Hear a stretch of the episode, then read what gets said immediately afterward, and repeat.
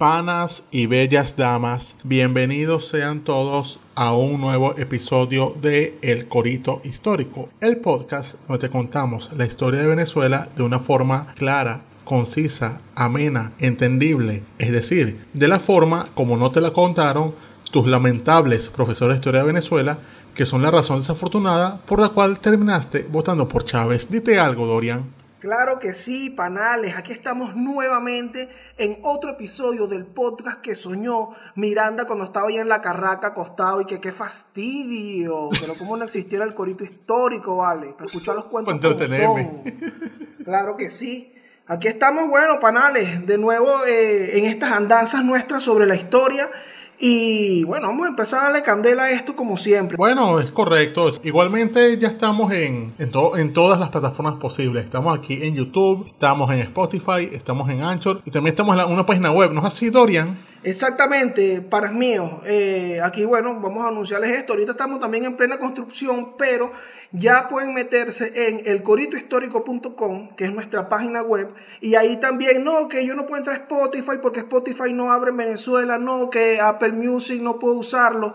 Bueno, en elcoritohistórico.com le puedes llegar a todos los episodios eh, que llevamos hasta ahora. Esto lo tenemos en esta página, está eh, ahorita en construcción y nos está ayudando un panita llamado Manuel Durán. Muchísimas gracias a él que le está metiendo el pecho ahí a eso y bueno, ahí vamos a ir trayendo nuevas cositas cada vez. Eso es correcto. Y hay otros por ahí unos saluditos, ¿no es así, Dorian?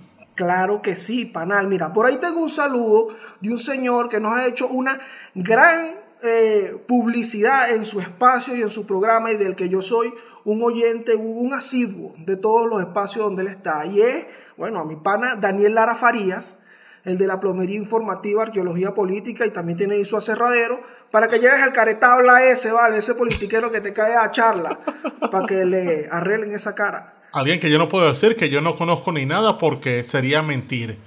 Pero bueno, ya es otro, ya eso es otro tema. Hoy vamos a hablar de un tema que nos han pedido muchísimo mucho con demasiado, digamos, como diría la gente por ahí. Que es que más de una vez me envían mensajes directos por Twitter, por menciones, diciendo que, mano, no hablan del Esequibo, no hablan de esto. Y si yo tengo una reserva sobre este tema, a pesar de que mi tesis de grado fue sobre esto, bueno, es que complacer a la gente, porque somos el podcast del pueblo. Y entonces decidimos hablar de lo que sería la rebelión de Rupununi, en parte por estas peticiones y también porque me inspiró una vez más nuestro pana Dulk Fayas allá en Panamá, que se nos haciendo temazo sobre esta rebelión, un corito histórico, porque él es a su vez un corista histórico honorario.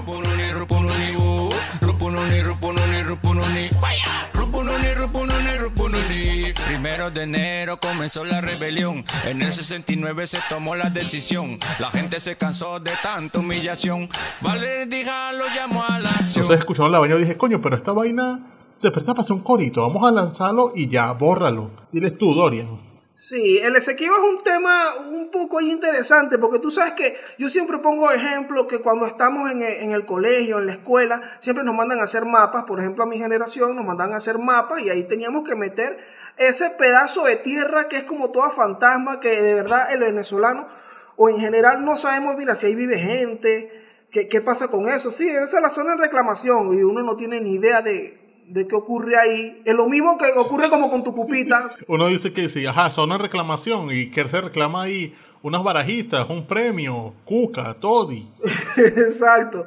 Entonces, bueno, eh, en este pedazo de tierra, mi gente, eh, han ocurrido un par de eventos que son muy interesantes, que vale la pena revisar, porque en efecto, pareciera que ahí no pasa nada, que hace un sitio que está ahí, mira, como una foto, es un caucho repuesto. Eso está ahí. Y entonces, bueno, vamos a revisar este, este par de, de acontecimientos que son, uno, que es el primero en, el orden cronológico, eh, la crisis de Anacoco. Vamos a meternos en ¿Qué es la crisis de Anacoco? ¿Qué es esa vaina de Anacoco? ¿Dónde queda eso? Primero hay que meterse en contexto, porque esto es, digamos, parte ya de la historia del siglo XX, enmarcado en todo lo que sería geopolíticamente hablando, por mucho que esto suene a humoniano, geopolíticamente hablando, esto sería durante la Guerra Fría. Entonces tenemos el problema de que la República, bueno, ese tiempo era todavía la, el Estado Libre Asociado de la Guyana Británica, tenía la cuestión de que estaba allí un problema que ellos todavía tienen, que es la división racial. Y eso es una división ideológica, porque en ese país se turnan el poder dos partidos. Un partido que representa a la mayoría hindú, porque vive mucha gente así de estilo hindú, y a su vez un partido que representa a la, a otra, a la otra minoría, que es la africana. Entonces ahí está el problema de que en ese entonces el partido principal era el llamado Partido Progresista Popular, que lideraba un tipo, un carajo de ascendencia hindú llamado Chedi Yagan. Pero Chedi Yagan tenía el problema de que en su juventud había sido comunista. Y su partido de hecho era un partido comunistoide, un partido que simpatizaba con ciertas cosas, eran amiguitos de Fidel Castro. Y, demás. y entonces en esa, sí, eran los mala conducta y con toda razón, o sea, tenían las cuestiones ahí estaban marcadas. Y a su vez, en ese mismo partido militaba un carajo llamado Forbes Durham.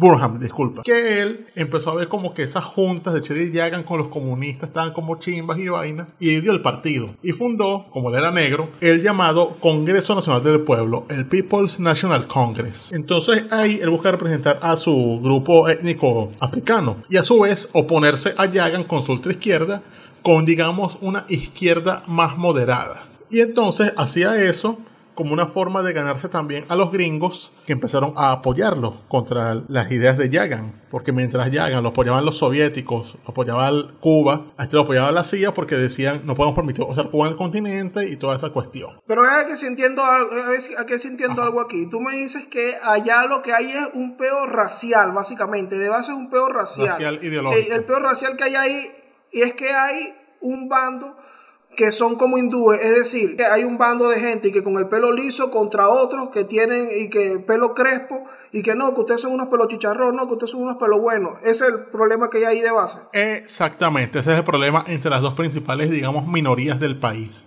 Y entonces ahí se iban turnando el poder, o sea, Chedi Yagan gobernó los primeros años de la, del Estado Libre Asociado de Guyana en la, en la Commonwealth, hasta que de repente ya Burnham, allá apoyado por los gringos y todo eso, gana las elecciones, toma el poder y se mantiene allí. Pero ocurre también que eso fue en las elecciones en el año 65 que ganó Burnham. Ya en el 68 se hacen nuevas elecciones y Burnham gana otra vez. Pero Chedi Yagan denunció fraude. Esto llevó a lo que pasa en Latinoamérica siempre con la denuncia de fraude. Hubo coñazos, hubo tiros. Eso fue un problemón. Una cuestión que puso a la gente en alerta porque decían, mira, si Chedi Yagan se alza, Cuba parte 2. Pero si este carajo reprime, esto va a ser una locura. O sea, el carajo puede volverse un dictador. Lo que más le gusta a Latinoamérica, la inestabilidad política. Exactamente.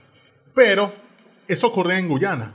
Pero en tanto que ocurría en Venezuela entonces, estamos hablando de los años 60, era el nacimiento... Estaba estrenándose la democracia. Sí, ¿no? era el nacimiento de la democracia. O sea, ya Rómulo Betancourt había, había gobernado hasta el año 63 y le dio el cargo ahora a su sucesor, que era Raúl Leoni, de su mismo partido, de AD.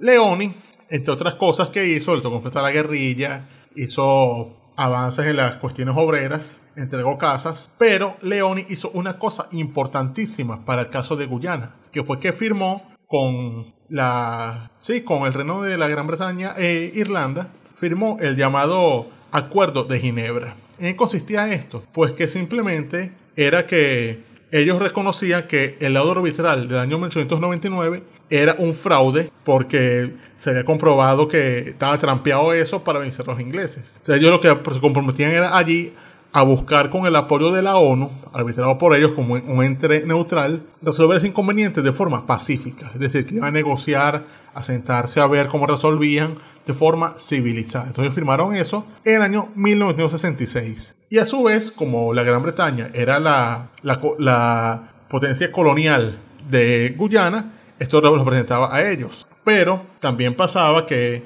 el gobierno de Leoni sí era un gobierno de verdad. ¿En qué sentido? Que ellos decían, miren, nosotros tenemos un plan para recuperar la Guyana Esequiba. Y, los, y aquí en este plan todas las opciones están sobre la mesa. Pero eso sí era No de como verdad. dice, sí, de verdad, porque ellos decían, mira, esta es la opción de hacer la cuestión pacífica por el, por el medio del Acuerdo de Ginebra. Pero también tenían otros dos planes. Un plan era directamente la invasión militar del territorio Esequibo, o sea, lanzar a los, al ejército, a los marinos, todos ellos contra el Esequibo. Pero había un tercer plan que era consistente en, digamos, armar y ayudar a un grupo étnico guyanés que no era ni hindú ni africano, que era el grupo de los amerindios, es decir, los indígenas del Esequibo. Era, eso era un sector de personas, me imagino que estaba allí, que era como que, bueno, estas dos, estas dos partes están en, un peo y yo estoy aquí en el medio y a mí, ¿quién me ayuda? Exactamente, porque también tenían, estos amerindios, tenían un problema que ni Chedi Yagan ni Burham tenían ganas de resolver, que era el problema más latinoamericano posible, el problema de la tenencia de la tierra. ¿Y cómo era esa cuestión? Pues que esta gente, que como vivía más que todo, alrededor de la cuenca del río Rupununi, esa gente lo que hacía era que sembraba sus tierras, cultivaba cosas, hacía ganadería. Y entonces sus tierras les había dado la, corona británica. Pero ahora con el cambio de, régimen, ya la corona británica se está retirando, ahora quedaban en manos fuera del gobierno de Chedi Yagan o de Burhan. Y aquí ocurría que el sistema que implementaban los dos gobiernos era que para darles concesión de la tierra a estos agricultores, ellos le daban la tierra nunca tenido propiedad. O sea, ellos le decían, mira, tú puedes cultivar eso por solamente un año. Y eso sujeto a, que nosotros te autoricemos y te lo podemos revocar como nos dé la gana.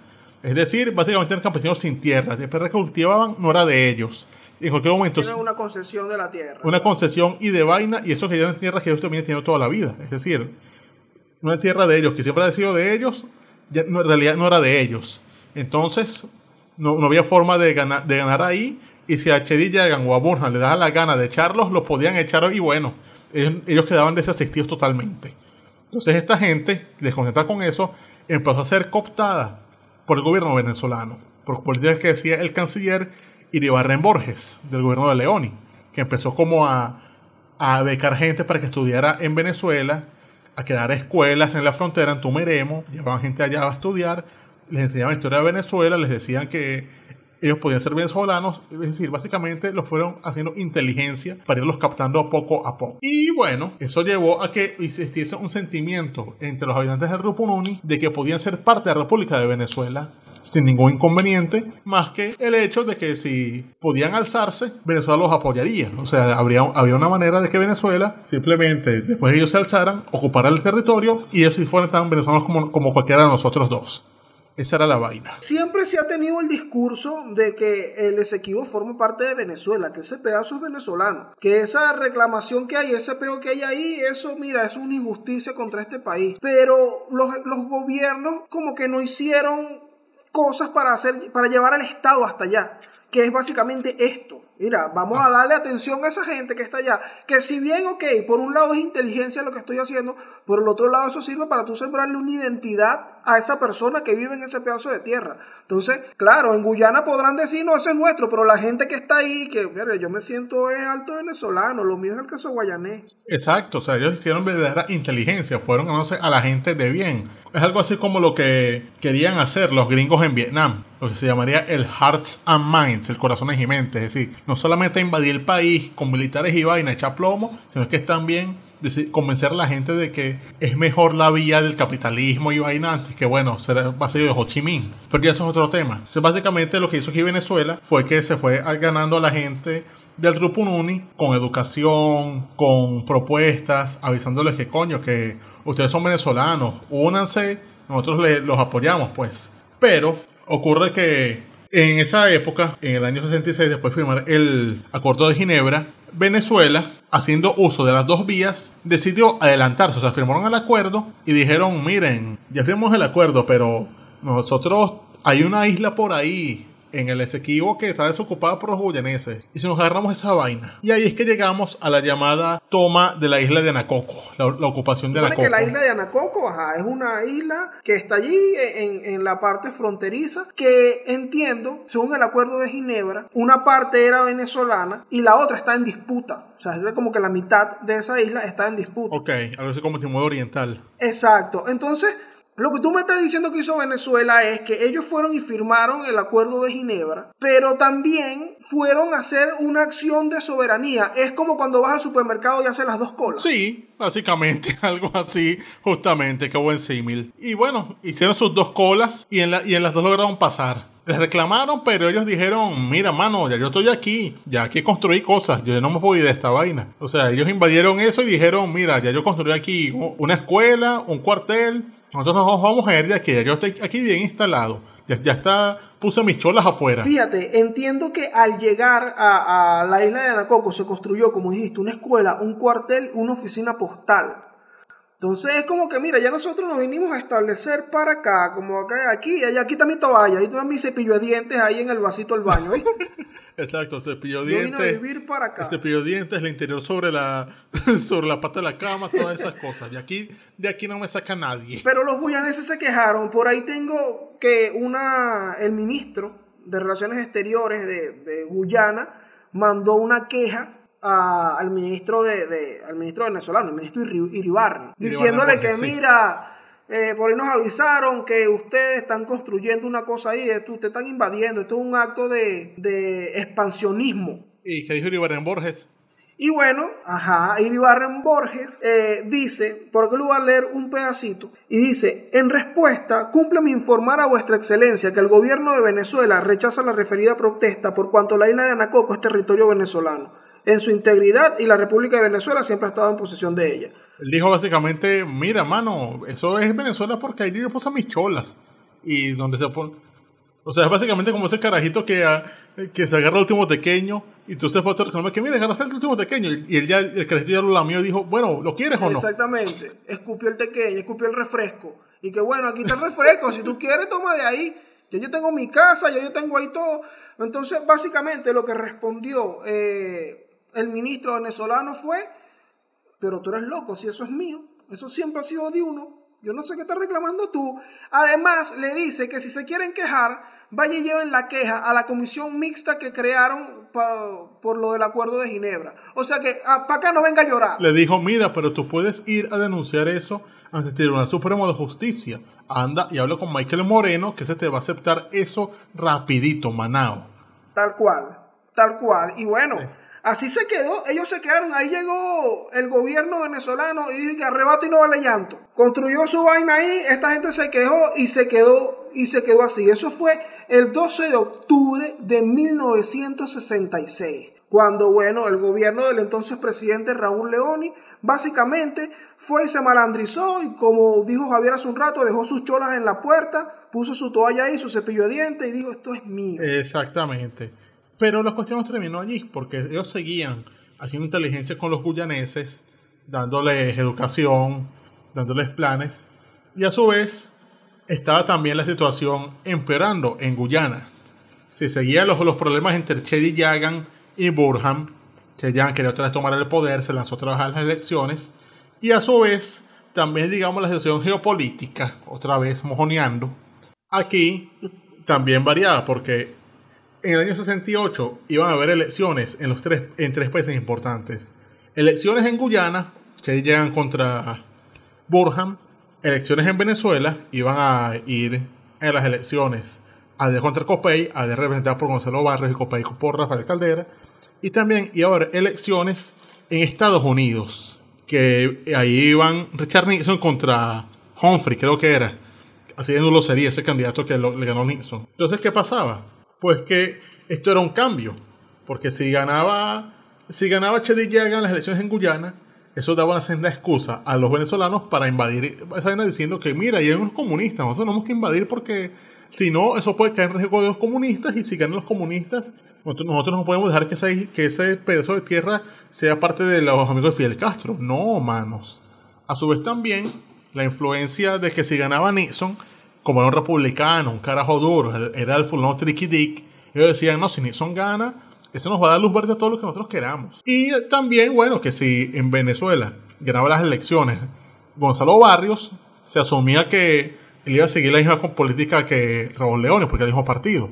Y entonces, ¿qué pasa? Pues que antes de eso, seguían ocurriendo los inconvenientes derivados de la campaña electoral en Guyana que era que había una incertidumbre entre los productores de Ropununi, que tiene una asociación de productores, de hecho, que es liderada por una mujer llamada Valerie Hart. Y esa mujer viajó mucho a Caracas. Iba a Caracas casi que desde septiembre del año 68, iba para allá a plantear la situación al, al canciller Iribarren, al ministro del Interior, que era creo que Leandro Mora, les planteaba todo eso, lo que estaba pasando, que coño, tenemos este problema, esta gente no nos quiere dar respuesta a nuestros, nuestros reclamos de la tierra, nos, nos quieren expropiar nuestras, nuestras tierras, nos quieren echar del país. ¿Qué hacemos nosotros? Nosotros no podemos hacer lo siguiente. Entonces, ¿qué hicieron estos productores de Rupununi? Le propusieron a los a los venezolanos, a Iribarren Borges y a Leandro Mora, lo siguiente, tomar los puntos claves de, de la Rupununi, que se suponía que eran estaciones de policía, carreteras, pistas de aterrizaje, cualquier avión que viene por ahí, todo eso como para hacer un bloqueo. Y de esa manera iban a crear dos nuevas naciones asociadas a Venezuela. Una que se iba a llamar Amerindia, que consistía en el noroeste de la Guyana Esequiba, que iba a tener una capital en un sitio llamado Camarang. Y el segundo estado iba a ser el estado de Rupununi, con capital en Letén. ¿Para qué iban a hacer eso? Para que una vez que proclamaran eso allí, ellos pretendían incorporarse a Venezuela como territorios federales, es decir, así como lo que era en ese entonces Amazonas y el Tamacuro. Y después, pasado el tiempo, iban a ser fuera estados o municipios. Claro, planteaban todo eso y toda la cuestión, y entonces ellos decían que nosotros podemos hacer eso para enero de 1969. ¿Por qué razones iba a ser en enero? Porque en enero tenía que ser la cuestión primero por las elecciones en los tres países. Pues ellos decían que coño, tenemos esta cuestión, tenemos que esperar que gane Nixon, que gane Barrios y que, y que Chedi ya, ya ganes para que haya como una causa. Claro, ellos estaban sellando un parlay de condiciones que se tenían que dar para poder accionar allí. Y era ese que acabas de mencionar. Ese era el parlay ganador. Gana Nixon, gana Gonzalo Barrios y que gane el, el que es procomunista aquí para que se dé todo. Para que esté la excusa, exactamente. Pero a su vez, ellos decían que tiene que ser la cuestión enero, porque si la hacían en, en noviembre o iniciando diciembre, corrían el riesgo que si se levantaban en armas, la mayoría de los hijos de estos amerindios estudiaban en Georgetown, la capital de, Guyana. Y si esa gente se levantaba en armas, bien podían los guyaneses tomar sus hijos como rehenes. Entonces ellos decían, vamos a esperar que los muchachos vengan, pasen la vida acá, y cuando estén aquí, tomamos esta cuestión para que no haya excusa y que esta gente no nos eche el tiro por la culata. Entonces ellos decían, bueno, jugamos el parlay y además tenemos los muchachos aquí y perros cagar. Pero ¿Qué pasó? Que lamentablemente el parlay como que falló. Esos, esos son los parlays que yo juego. Ese parlay no lo dio la Un leyenda. parlay mío. No, mano, para nada. Esos son uno de esos parlays míos donde yo pongo que sí, no, que empate del Valencia y el, el Inter a ganar. Y el, al Valencia le terminan ganando en el minuto 94 con un gol de un muerto. Así Bueno. mismo. ¿Cómo se dio ese parlay? Ganó Nixon. Bueno, sí, ganó Nixon. Chévere ahí. Pero, ¿qué pasó? Que Forbes Du- Durham se robó las elecciones de Guyana. O sea, el carajo dijo, che, ya ganó, ganó un coño de madre. Esta vaina la, la ganó yo. Y reprimió esa vaina. Dios, sí, se le robó las elecciones a Chedi Yagan, pero nadie iba a llorar eso porque era un comunista de mierda. Ellos dijeron, ah, no, no, no. Deja esa vaina así. Claro, hubo peos ahí, hubo, hubo agitación y vaina. Y el último coñazo, que este sí es el coñazo chimbo, el que jodió todo, es que las elecciones en Venezuela las ganó Caldera. ¿Y por qué las gana Caldera? Porque AD se había dividido. ¿Qué había pasado? Pues que Gonzalo Barrios iba por AD, pero a su vez Wow. Luis Beltrán Preto Figueroa, que supuestamente había ganado las elecciones internas de AD, Romulo Betancur lo rechazó, impuso Barrios y el carajo dividió el partido y fundó el MEP. Y entonces de esa manera, con el partido dividido, terminó comiéndose la, la orilla del casabe Caldera. Como a la sexta fue la Pero fue vencida, después de tanto mundo. tiempo O sea, lanzándose. se dio, no se dio un solo logro. Se dio el, el Real Madrid contra el Levante. Una mierda que no pagaba un coño. ¿Estás viendo? Entonces mira esto. Según entiendo de toda esta historia, porque hay muchos factores. Por ejemplo, uno de los más que, es de lo que se aprovecha, por ejemplo, el gobierno venezolano, es de la situación que está atravesando la Asociación de, Productores de Ganaderos que está ahí en Rupununi. Porque, ajá, lo que ocurre es que van a haber unas elecciones, entonces dicen como que, chamo, si hay un cambio de gobierno, esta gente le puede picar culo, viene y me quita las tierras. Incluso, eh, si no hay cambio de gobierno, probablemente si les pica el culo, me quitan las tierras.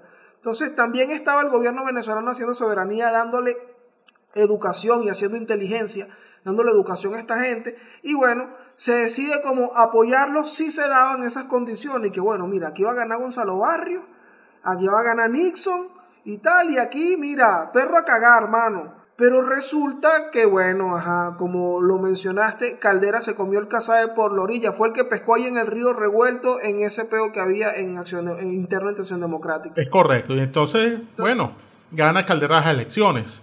Y entonces, ¿qué pasa con este plan? Bueno, León dio la orden de no, sigan con el plan mientras tanto, porque Caldera va a asumir que sí en febrero.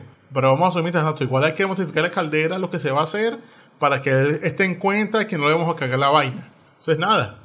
Iribarren Borges va a con Caldera el día 20 de diciembre de 1968. ¿Qué pasa ahí? Bueno, él le presenta el plan, lo que quieren hacer los, guyane- los guyaneses del Rupununi, que se van a levantar, que una vez que tomen los puntos críticos de la, de la zona, el ejército venezolano va a entrar, va, va a tomar esa zona, va a proteger a esa gente, para así e- evitar que sean que haya un contraataque guyanés. Y bueno, Caldera ve la vaina y dice como que, bueno, está bueno ese plan, mano, pero déjame aquí los papeles para yo regresarlos más tarde y vaina. Pues yo ahorita me voy de vacaciones para la playa. Yo los veo allá. Para yo verlos con más calma. Sí, para verlos con más calma. Eso fue el 20 de diciembre. Y bueno, esa fue la última vez que hablaron Caldera y Reverendo Borges sobre el tema. Así mismo. Sí, o sea, como que él dijo fue este llamado. Yo, yo- no, mano, yo te llamo, déjame, déjame que tengo poca cobertura aquí. Bueno, también pasó que en, a los 7 días de eso, 27 de diciembre del año 68, llega a Caracas el embajador americano, que era un tipo llamado, según veo acá, este Maurice Birnbaum. Este embajador americano va a decirle a Iribarren lo siguiente, que es que ellos básicamente conocían todo el plan de invasión que ellos tenían para, para la Guyana. Y entonces le dice a, Iribarren que miren, si ustedes hacen esa invasión, eso va a ser un problema grave. Porque Burnham lo apoyamos nosotros. Y si ustedes invaden ese, país, eso va a causar el problema de que Burnham entonces estará en instabilidad. Chedi Jagan otra vez va a volver a joder. Esa vaina va a levantar a la gente. Va a ser un gobierno comunista y no nos conviene. Y es más, si ustedes llegan a invadir, nosotros vamos a ver obligados a que si, si Guyana lleva la cuestión a las Naciones Unidas, nosotros vamos a votar en contra de ustedes, aún así, aun cuando los soviéticos también estén en contra de ustedes. Así que cuidado con una vaina. Ese cuidado con una vaina de Estados Unidos era para tomarse en serio, pues. Y bueno, lógicamente Iribarren comunicó eso a Leoni, pero ya las cosas están en marcha. O sea, el 27 de, diciembre ya la suerte estaba echada. ¿Y qué pasó después? Llegó el año nuevo del 69. Y aquí, como ya estaba acordado, los habitantes del Rupununi se levantaron en armas. Tomaron los puntos importantes de, ese pueblo. Las pistas de aterrizaje, las estaciones de policía. Hubo gente muerta, o sea, mataron a los y todo. Y también tomaron que sí, carreteras y eso. Pero ocurrió un inconveniente. Y es que de las muchas pistas de aterrizaje que tomaron, dejaron una libre. Y esa pista la dejaron, la dejaron libre. Y además había unos espías en el movimiento que delataron por radio lo que estaba pasando. Eso llevó a una reacción rápida de las fuerzas de defensa guyanesas que lle- llevaron unos aviones aterrizaron en esa pista que quedaba libre, bajaron y empezaron a reprimir a la, a la gente. Empezaron a disparar, fueron fuertemente armados y obviamente un una contingente de soldados contra una gente pobremente armada no podía hacer nada. ¿Y Venezuela qué hacía mientras tanto? Pues como Calderón los dejó en visto, León no podía hacer nada porque era, iba de salida, lo que hicieron fue la guaidosada. O sea, no, no hacer nada. Exactamente, es decir, igual que la operación Gedeón. Que no, vamos a apoyarlos y eso, y de repente, mano, y los reales, y el ejército, y la invasión. Les de ¿dónde estás? No, quiero que dejes tortillas Coño, bimbo. entonces fíjate esto. El- el- el- la rebelión de Rupununi es un plan que se dio el 2 de enero de 1969, fue la ejecución del plan, pero ya estaba fracasado desde el 27 de diciembre del 68. Pero incluso estaba fracasado desde un poco antes porque Correcto. los resultados del parlay de condiciones que se habían jugado no se dieron. O sea, yo creo que lo que, lo que jode todo es que Burhan se roba las elecciones en Guyana. Porque entonces esto hace, y apoyado por los gringos, entonces esto hace que, que básicamente todo se caiga, porque si no tienen el apoyo de estos tipos a nivel internacional, y si la amenaza es y que mira, si lo llevan a las instancias de la ONU, no cuentes con mi voto. Sí, básicamente, si lo podemos comparar con otro evento, esto sería como nuestro propio Bahía de Cochinos. ¿Por Ok. qué? Porque si, si- si- si ustedes recuerdan, Bahía de Cochinos era un plan que tenía implementado Eisenhower, lo había implementado con su vicepresidente Nixon, para que Nixon, que era favorito de las elecciones, lo ejecutara en el año 60. Entonces, lo que pasó es que, bueno, tenían esa cuestión ejecutada, Nixon iba pendiente de echarle bolas a eso, pero Nixon se encontró de frente en esas elecciones que tocaban con un tal John F. Kennedy, que pasó coleto con él en los debates, le ganó las elecciones, y entonces el plan de Bahía de Cochinos, que incluía no solamente armados rebeldes, a los rebeldes cubanos, sino darles apoyo militar directo estadounidense, o sea, darles los aviones, barcos, toda esa cuestión, como hicieron antes en Guatemala, terminó siendo un plan todo blandengue desde Kennedy, en el cual mandó a esos cubanos con unas armitas y vainas contra el de, de Fidel, que los terminó masacrando a la mayoría. Básicamente, aquí lo que pasó fue similar. O sea, aquí se le prometió a los de Rupununi que se levantaran en armas y que el ejército venezolano los respaldaría. Pero guaidosadas, panas. Llegó, llegó Caldera ahí y decidió hacer lo que hacen los pe- un pez en el mar. Nada. Entonces, Exactamente. una, de las primer- una de las muchas cagadas de caldera. Las demás, bueno, ya ustedes saben cuáles son. exactamente. ¿Sabes que estoy viendo acá eh, el, el mapa de Venezuela y el mapa de esa parte del Esequibo, donde está Rupununi? Y Rupununi es la mitad, Ajá. o sea, la parte inferior de ese pedazo de tierra es la mitad que da hacia el estado Bolívar. Entonces, claro, eh, eh, es un buen pedazo de tierra y bastante estratégico. O sea, el plan que se estaba llevando en marcha ahí, creo que adelantaba muchísimo todas estas gestiones sobre el Esequibo, porque es como que, claro, aquí tenemos todo este pedazo de tierra, pero ya este 20% yo me lo estoy agarrando. Si el pedo se arregla o no, ya yo me lo agarré. Que es, bueno, manejar todas las opciones. Es, es correcto, pre- pretendían hacer eso.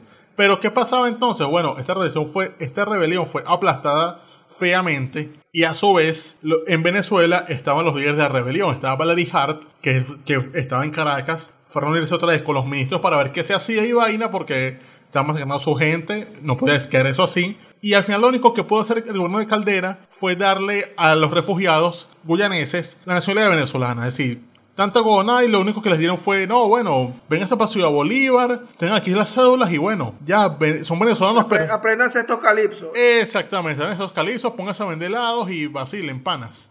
Así- son las cosas aquí en Venezuela. Es decir, se- esa fue la oportunidad más cercana de tener el Esequibo, pero lo, no, quitando la corrupción, tuvimos casi una operación Gedeon, por decirlo así de forma sí, chimba. y, y también me parece, me parece muy interesante la manera en que la operación eh, se frustra en, en Rupununi, porque ya el, el opera- el- el plan está infiltrado. Sí, Entonces, incluso el plan ya estaba infiltrado y la mínima falla que tuvieron la aprovecharon los espías para que el gobierno guyanés pudiese responder bueno, de la manera más contundente, que fue que pudieron reducir toda la rebelión y bueno, terminó de esta manera. O sea, lo que obtuvieron los, los que estuvieron involucrados fue papeles. Es correcto, básicamente es como si les saliera, les faltó fue salir en el mazo dando dos meses antes, los, los que diciendo, mira, aquí esta gente va a invadir por acá y por acá y por acá. Les faltó fue el, el piedrero de Diosdado diciendo las vainas. Pero sí, estaba jodido, es una venezolanada, una vaina donde siempre todo puede salir mal, cualquier detalle, el parlay empieza a joderse y después de ahí es un efecto dominó de puro pupú, pura jugadera del pupú horrible. Tú sabes que me queda también una duda, porque hablamos un poco sobre lo que se llamó el Acuerdo de Ginebra. Y yo quisiera saber qué piensa Lucinchi del Acuerdo de Ginebra. Coño. ¿Le gustaría el Acuerdo de Ginebra con jugo de naranja? ¿Será Ginebra Wellington o Ginebra City of London? Grandes, grandes dudas que quedan acá del corito histórico y bueno, de ese Acuerdo de Ginebra. Entonces, muchachos, eh, la rebelión de Rupununi es, es uno de estos ejemplos. Uno de estos ejemplos cuando uno dice la venezolanada. Correcto. Cuando tú ves la Vinotinto fracasando, siempre con un gol en el minuto no- 94, piensa en Rupununi.